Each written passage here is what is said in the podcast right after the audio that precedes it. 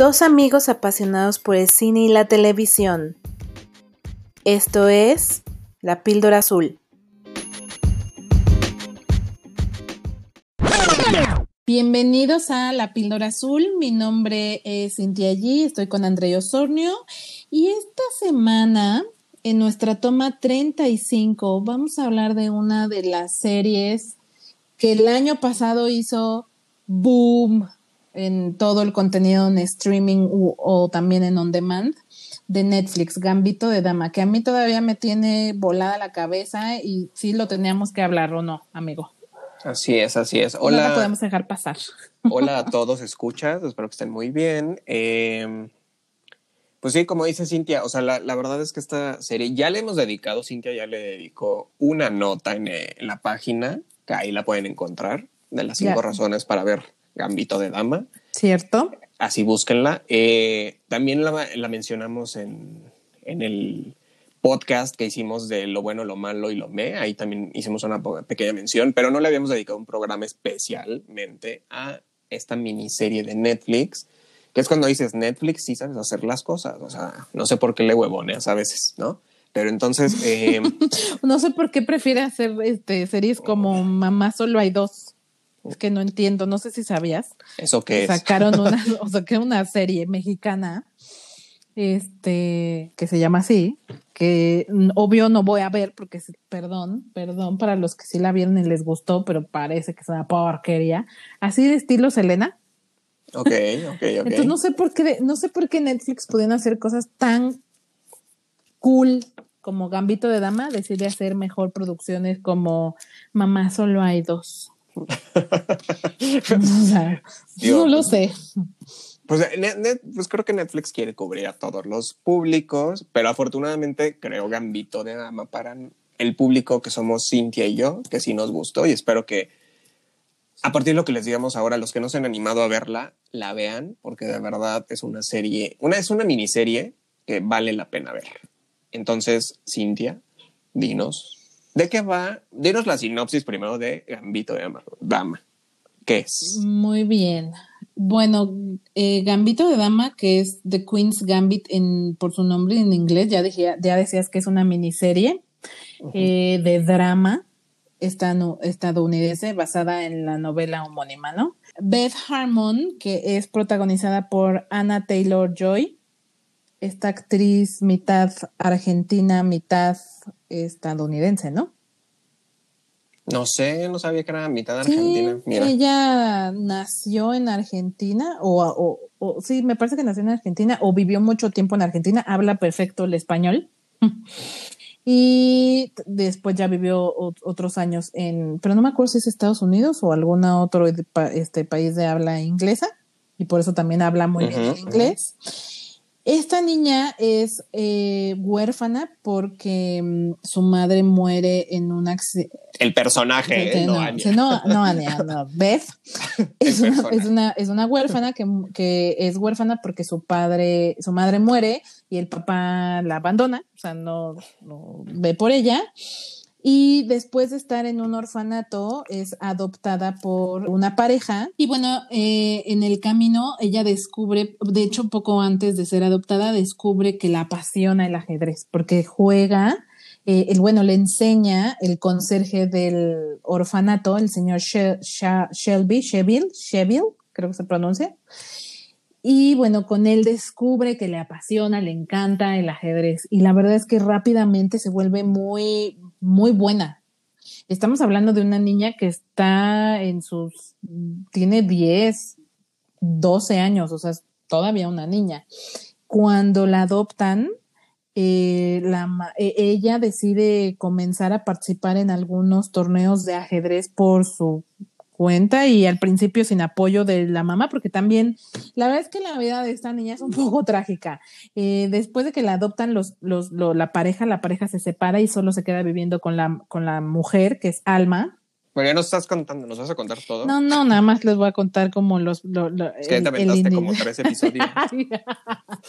tres episodios de seis. Ajá, exacto, no, No, no, a ver, nada más quería agregar que la niña se queda viviendo solo con la mamá, Alma, se hacen, pues, tienen una muy buena relación y ella decide seguir este, su pasión por el ajedrez, empezar a jugar, etcétera, etcétera. Y al principio Alma no la apoya mucho, pero cuando ve que la niña puede generar mucho dinero de ello, porque todos los torneos tienen premios en efectivo. Entonces, cuando la niña le empieza a ir muy bien a Beth, Alma empieza a apoyarla en su carrera y pues boom, ahí es donde empieza a desatarse todo su crecimiento, su desarrollo como la mejor jugadora de ajedrez del mundo, ¿no?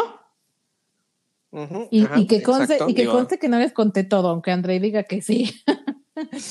pues les contó una muy buena parte de la... O sea, ya, ya pongan el episodio 4, ya saben de qué va. Eh, realmente, eh, ajá, o sea, exacto, justo como dices, es esto tiene, una vida muy peculiar desde niña y entonces desde ahí va, vas entendiéndola, pero también te deja la puerta ah, abierta a la duda del por qué su madre muere, muere ¿no? Eh, ¿Qué es lo que hay detrás? ¿Por qué, por qué es una niña huérfana? ¿No? Em, porque no es como que no supiera quiénes eran sus papás, al final, pues sí, sí sabe, pero entonces hay que ver como por qué y todo, todo este eh, desarrollo de su personalidad, de su crecimiento de niña a mujer y, después de mujer como una ajedrecista, una jugadora de ajedrez destacándose en, el, en un mundo dominado por hombres, ¿no? Donde precisamente en estas competencias la mayoría son hombres, ¿no? Casi yo diría un 95%. No, quedó un 99%, por lo menos en esa época, en la época en la que está situada, ¿no? Ah, porque hay, hay, una chica que también participa en uno de los torneos, pero ella no destaca tanto, ¿no? Pero por eso justo, o sea, como que es nada, ¿no? Entonces, vale la pena mucho por esta, este tema de ver ella cómo, cómo va creciendo como individuo y como profesional del ajedrez, ¿no? O sea, vale la pena por eso la serie. Eh, pero antes de entrar más en otros detalles de la serie, ¿por qué se llama Gambito de Dama?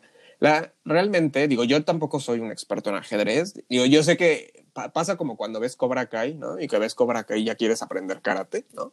Y, este, y todas las artes marciales había así por haber. Te pasa lo mismo con cuando ves Gambito de Dama. Cuando ves Gambito de Dama, también ya te quieres volver experto en ajedrez. Pero no, no fue mi caso, ¿no? O sea, mi caso fue yo, la verdad es que el ajedrez me cuesta trabajo. Yo lo juego de una forma súper básica y tiene años que no juego. Pero y, realmente, o sea, también seguro para quienes nos escuchan dirán, ay, qué hueva el ajedrez. No, pero realmente el ajedrez solamente es el motivo para ver a este personaje crecer, pero realmente ni siquiera se clava en jugadas, ¿no? Eh, o sea, no es tan teórico, pues, ¿no? Como pueden a lo mejor ser otras series en algunas cosas, especialidades o disciplinas, aquí no. Aquí no, o sea, no se claven, no se vayan por el lado del ajedrez de que les va a parecer aburrido. Aquí realmente vas a ver otros aspectos de todos los personajes y el ajedrez, como les decía, es este, esta, como la base y el punto de partida, pero no lo es todo. Pero a lo que voy es esto, Gambito de Dama eh, es un movimiento de apertura que se hace en, estas eh, pues, jugadas de, de, ajedrez y de ahí viene el nombre, ¿no? O sea, hay Gambito de Rey y hay Gambito de Dama y pues aquí precisamente pues, adquiere este nombre, es de ahí es de donde viene, no me voy a clavar en la explicación de qué es un, un gambito de dama en sí, ¿no?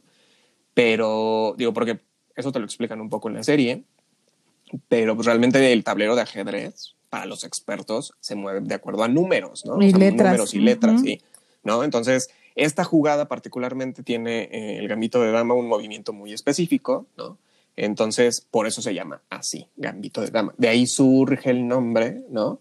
Para quienes piensan que Gambito tiene que ver con el de los X-Men, no, no, o sea, no es ese X-Men, es, este, es un Gambito de dama totalmente vendido con el ajedrez, ¿ok?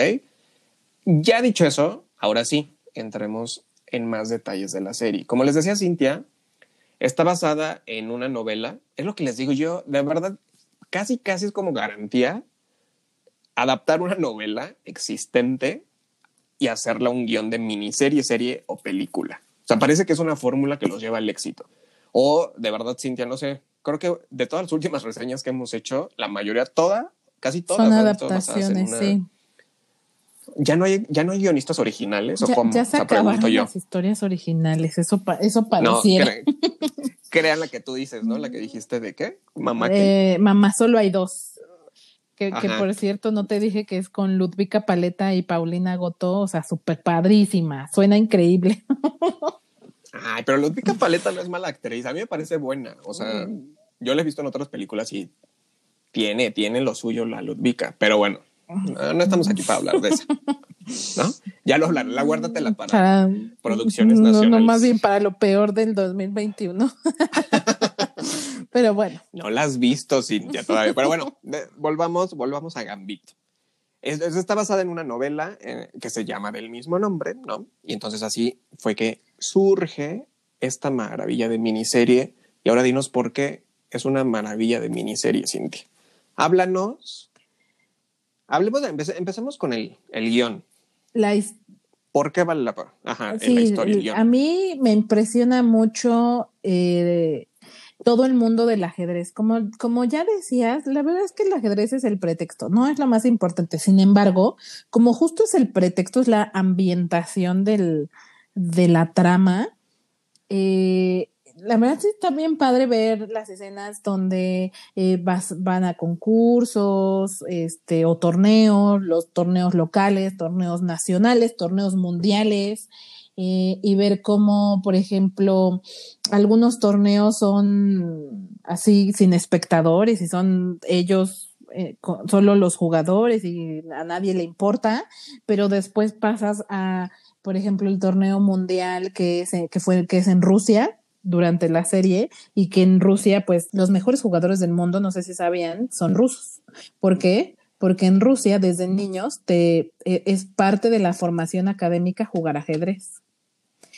Entonces los niños, todos los niños en Rusia crecen sabiendo jugar ajedrez y por eso de ahí salen los muchos grandes jugadores, ¿no? Y lo, de los mejores jugadores del mundo. Entonces. Oye, es como la, es la venganza de los nerds sí, los atletas, ¿no? así, así, a mí me obligan a tener educación física y el nerd dice, a mí me obliga, este, a ti te van a obligar a jugar, ajedrez. exacto. Entonces, eh, pues somos una cultura completamente diferente. Yo de Rusia no sé mucho, pero vaya, eh, sí es muy conocido por sus, sus grandes jugadores de ajedrez. Y entonces cuando vas al cuando vemos el torneo mundial en Rusia, la gente enloquecida, escuchándolo en la radio, este, eh, todo, todos los, las partidas tienen este audiencia, etcétera. O sea, y hay contrastes, ¿no? Entonces, como que el mundo del ajedrez, pues al final es como un mini universo, como nuestro mini universo del cine, ¿no? Que también es un, un, un mini macro universo con muchos matices y, demás, también el ajedrez lo es, o también algunas otras disciplinas, ¿no?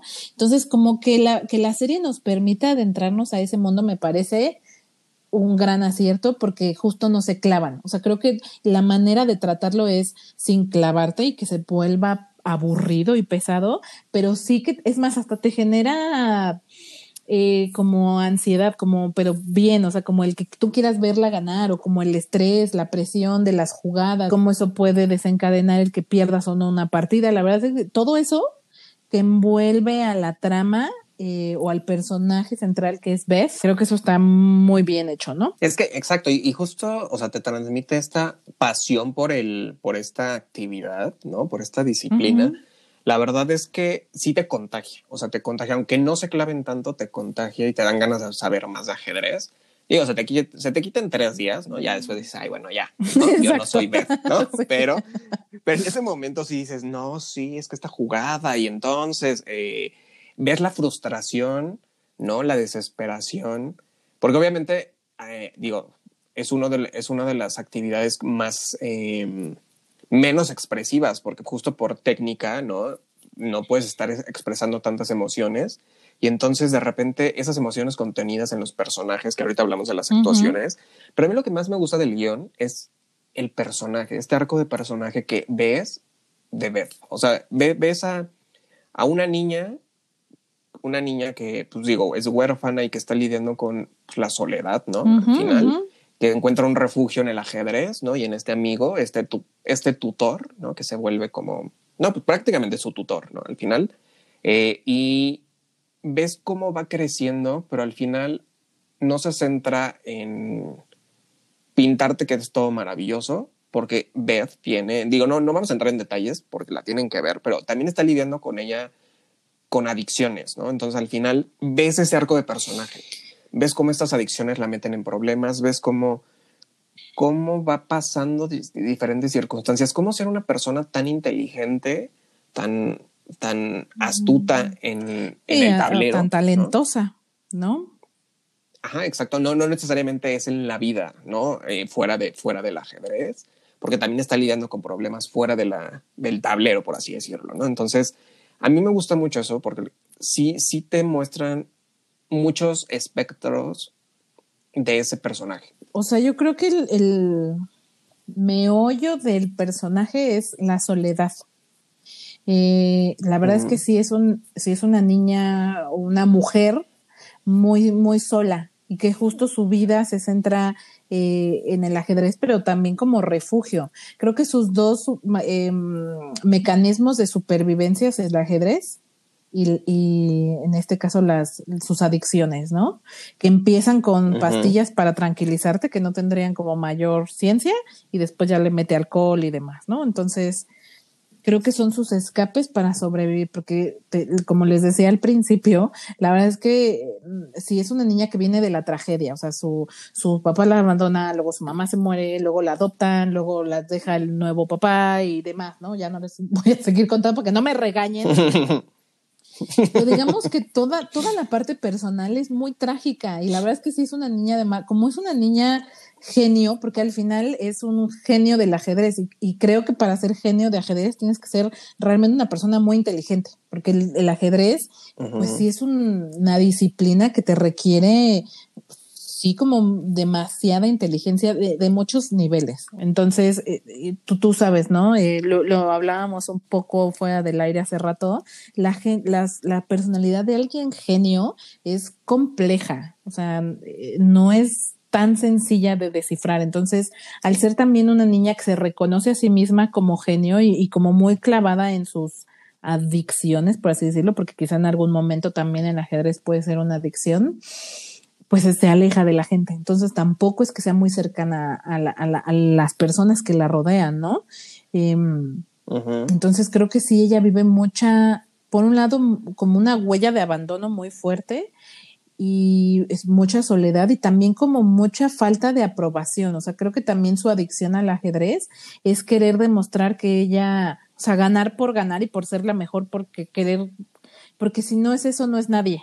¿Sabes? Como mucha validación. Sí, sí, sí, totalmente. O sea, es ahorita que decías esa parte de la parte competitiva, es eso también, este espíritu competitivo y demostrar que es la mejor. Y como tú lo dices, es eso, cine, ese sentir que sin el ajedrez no es nadie, es algo también, es como una bendición, pero también es como una maldición al mismo tiempo, ¿no? Porque justo ella siente que no es nadie sin el ajedrez y esto, esto lo vemos a lo largo de su historia eh, sí, porque en algunos de los torneos que no queda en primer lugar, porque además, cabe, dicho sea de paso, siempre queda en los primeros lugares, ¿no? O sea, siempre queda en segundo lugar, digamos, ¿no? Por muy mal que le vaya. Pero cuando no gana, se pone muy mal, o sea, realmente emocionalmente le afecta mucho el no ser la mejor, porque si no, entonces, si no es la mejor jugadora de ajedrez, no es nadie, ¿no? o no tiene claro quién es si el ajedrez no fuera parte de su vida. O sea, el ajedrez para ella la define como, como individuo, ¿no? Sí, exacto. O sea, justo yo creo que, o sea, lo, equiparo como estas personas workaholics, ¿no? Que se definen solo por el trabajo. O el, éxito en el trabajo. Eh, aquí le pasa a ella, pero justo con el ajedrez, ¿no? Entonces vemos esta parte de la personalidad súper atractivo. Y digo, ya pasando al tema de la actuación, las actuaciones, la actuación de Anya, la verdad es que muy, muy, muy buena, ¿no? O sea, la verdad es que lo sabe hacer, ¿no? O sea, yo, yo confieso que no le he visto a ella en otras películas, ¿no? O que me haya impactado verla en otras cosas, pero aquí es, ella toma en total control de este personaje, lo hace suyo, ¿no? Y lo interpreta de una forma que yo creo que solo ella pudo haberlo hecho. Sí, ¿no?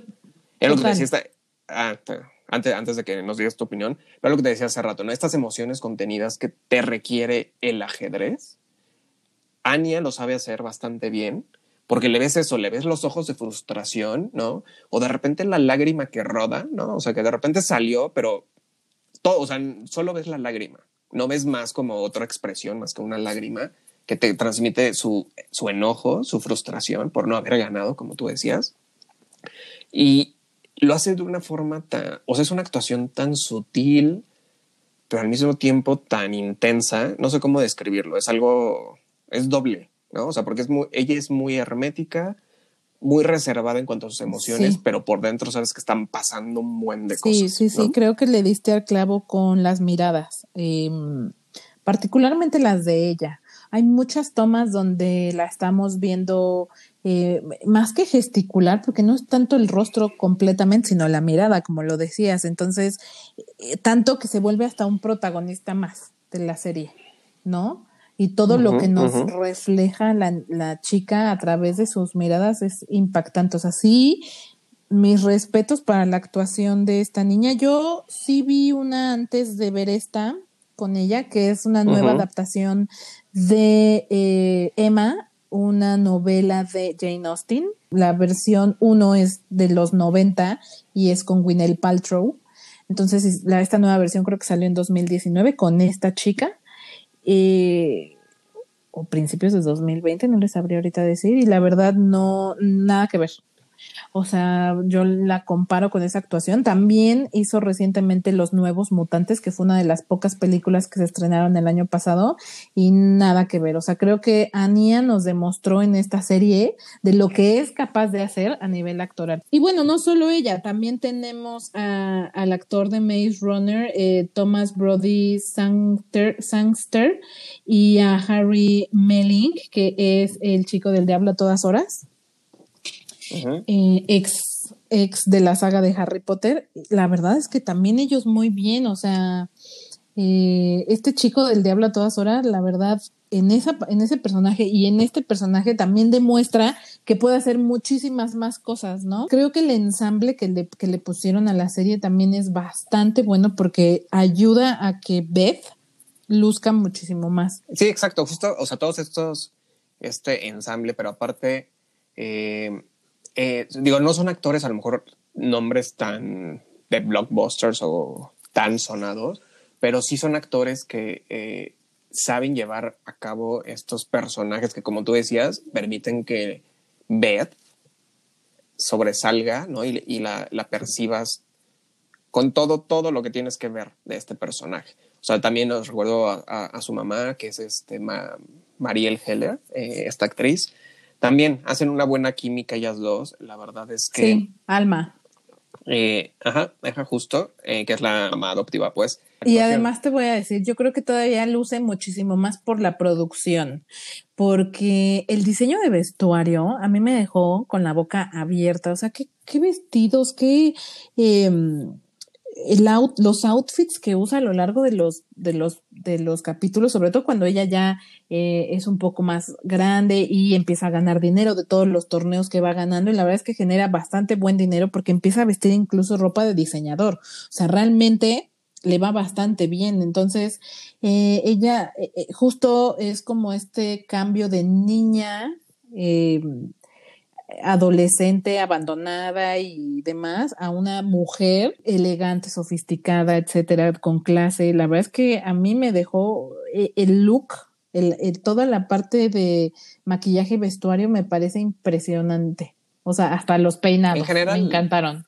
En general todo, justo, o sea, si pensamos que está ambientada en los 50, 60, la verdad es que saben, saben recrear muy bien la época y en distintas partes del, de, del mundo, porque incluso vienen a México. Entonces, digo, en las tomas para la parte de México son muy pequeñas, ¿no? Porque si no, se iba a notar más la no, Y no nos grabaron aquí, nada más para que también te, no, no esperen ver cosas reales de aquí porque no lo grabaron aquí.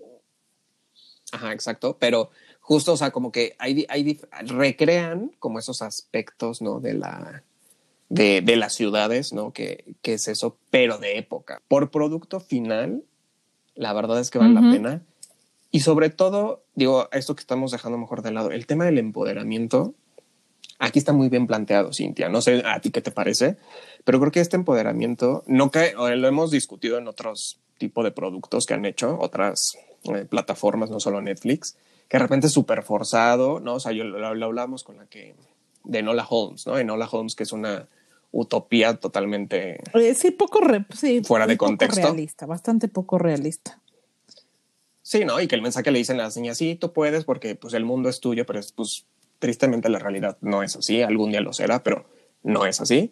Y en el caso de Gambito, lo saben hacer muy bien porque ella se va colocando eh, en este mundo, en este mundo del ajedrez dominado por hombres y ella por sí sola, por los valores, porque ni siquiera tiene que ver la apariencia, ¿no? O sea, porque acá habremos dicho, ay, sí, se ve guapa y demás, pero no, aquí el talento es lo que la lleva, pero tiene que lidiar también con ese machismo, ¿no? Ese machismo de repente. Y lo que me gustó mucho es que el mensaje de compañerismo no es una batalla entre hombres y mujeres, sino es somos compañeros y obviamente dándole lugar muy merecido que tiene el personaje de Beth, ¿no? Como mujer talentosa en su disciplina, ¿no? Mm. Entonces, yo siento que te refieres a la escena en la que se le junta el ganado para apoyarla. ya que estar diciendo, no des spoilers. es que sí es una gran escena, ¿sabes? O sea, no les quiero, no les quiero revelar mucho, pero la escena en donde se le junta el ganado para darle eso, pollo moral y decirle, güey, eres una chingona y no dudes y mires más, nosotros incluso le, le hacen como una mini Sí, como un análisis, ¿no? Me, ya vimos esto, vimos aquello, él puede hacer esto, él puede hacer aquello, considera esto, considera aquello, prepárate para esto, prepárate, o sea, la ayudan de cierta manera porque la quieren ver triunfar.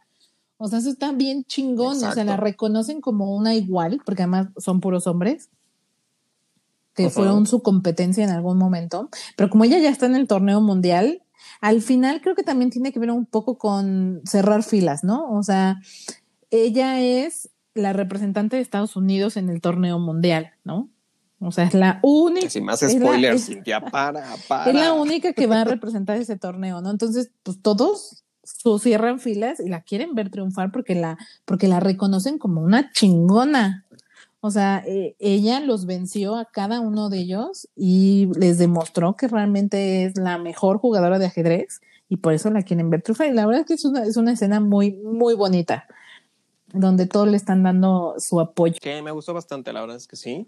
Eh, por eso, por el compañerismo que dices, es eso, eres mi igual, ¿no? No es una batalla, eres mi igual. Y si este es tu momento, yo te ayudo a, ¿no? O sea, no es como que, ay, te voy a opacar, ¿no?